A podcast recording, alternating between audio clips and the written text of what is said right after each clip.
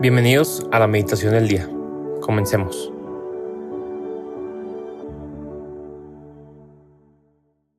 En el nombre del Padre y del Hijo y del Espíritu Santo. Amén.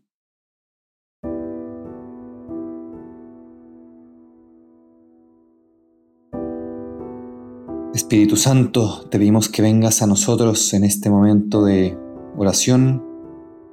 Hazte presente una vez más en estos días en el que estamos en un clima de fiesta todavía por la Navidad, quizá no con las ocupaciones habituales de trabajo, de estudio, sino pudiendo disfrutar probablemente de nuestra familia, de gente, de nuestros seres queridos. Queremos aprovechar este momento de intimidad, de reflexión, de silencio, para encontrarnos una vez más con la palabra de Dios. Ilumínanos lo que tú quieras decirnos, mueve nuestro corazón, nuestra voluntad para que cada día podamos identificarnos más con Jesús, con ese Jesús niño que se ha encarnado hace unos días.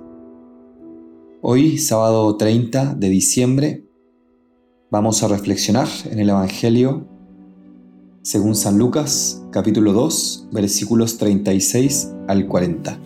Dice, En aquel tiempo había una profetisa, Ana, hija de Fanuel, de la tribu de Aser ya muy avanzada en años. De joven había vivido siete años casada y luego viuda hasta los 84. No se apartaba del templo sirviendo a Dios con ayunos y oraciones noche y día. Presentándose en aquel momento, alababa también a Dios y hablaba del niño a todos los que lo aguardaban, a todos los que aguardaban la liberación de Jerusalén. Y cuando cumplieron todo lo que prescribía la ley del Señor, Jesús y sus padres volvieron a Galilea a su ciudad de Nazaret. El niño por su parte iba creciendo y robusteciéndose, lleno de sabiduría, y la gracia de Dios estaba con él. Palabra del Señor, gloria a ti, Señor Jesús.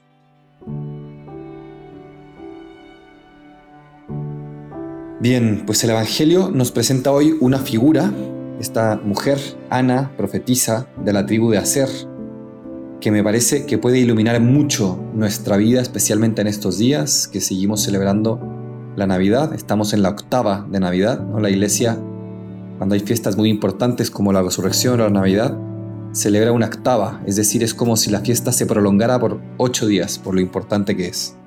Y bueno, en estos días vamos viendo distintos personajes y hoy en concreto vemos a esta mujer, Ana.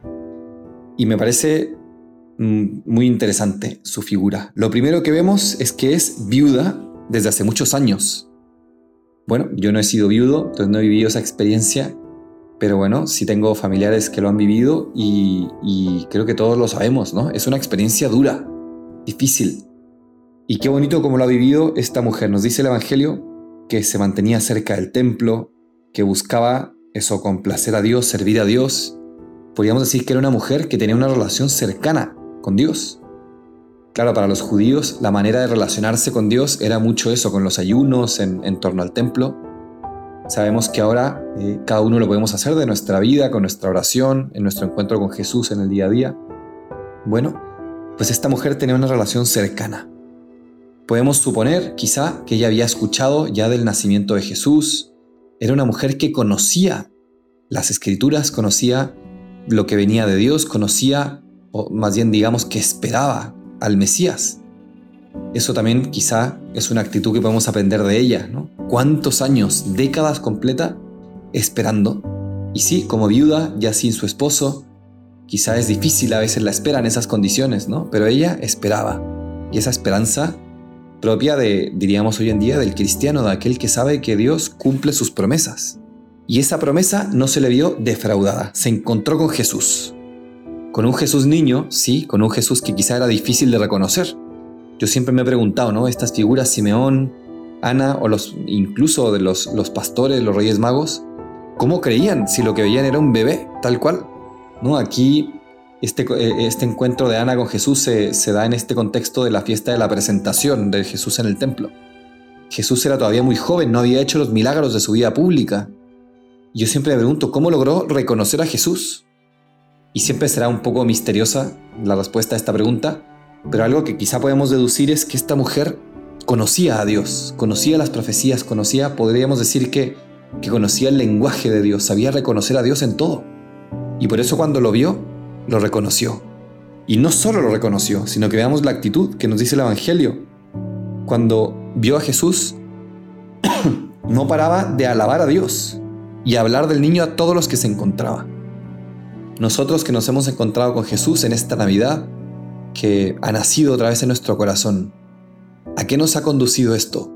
¿Nos ha pasado como Ana, que esto nos lleva a alabar a Dios, a querer gritar al mundo las maravillas de Jesús que se ha hecho hombre, que se ha encarnado como un niño que ha nacido una vez más?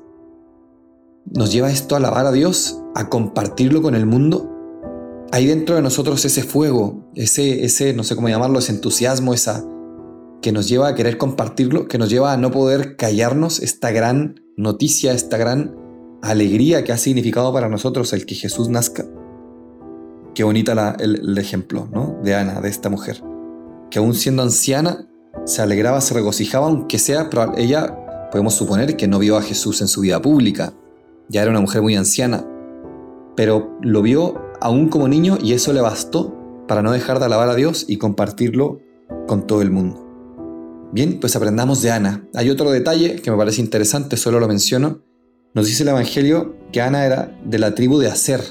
La tribu de Aser como una de las doce tribus, tenía una función y en un momento histórico era la que se encargaba de, a ver si se entiende esto, de decir maldiciones, vamos a ver, no, no que maldijera a la gente, pero sí eh, esta tribu era la que de alguna forma decía las maldiciones referidas a comportamientos contrarios a la ley de Dios, ¿no? Maldito el hombre que se acueste con la mujer de su prójimo, maldito el hombre que eh, idolatre, que, eso, que, rinda culto a los ídolos, tal.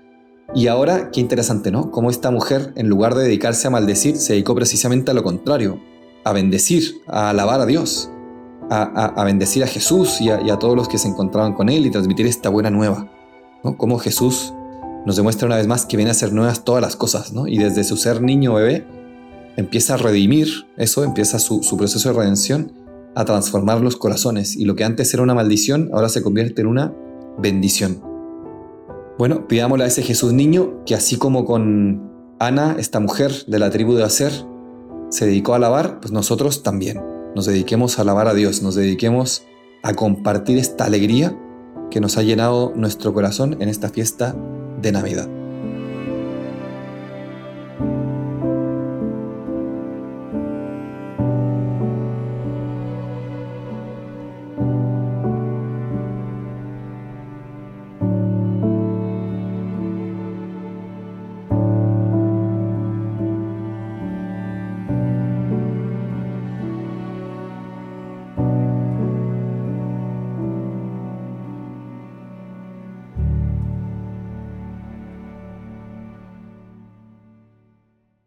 Te damos gracias, Señor, por todos tus beneficios, a ti que vives y reinas por los siglos de los siglos. Amén. Cristo Rey nuestro, venga a tu reino. María, Reina de los Apóstoles, enséñanos a orar. En el nombre del Padre, y del Hijo, y del Espíritu Santo. Amén.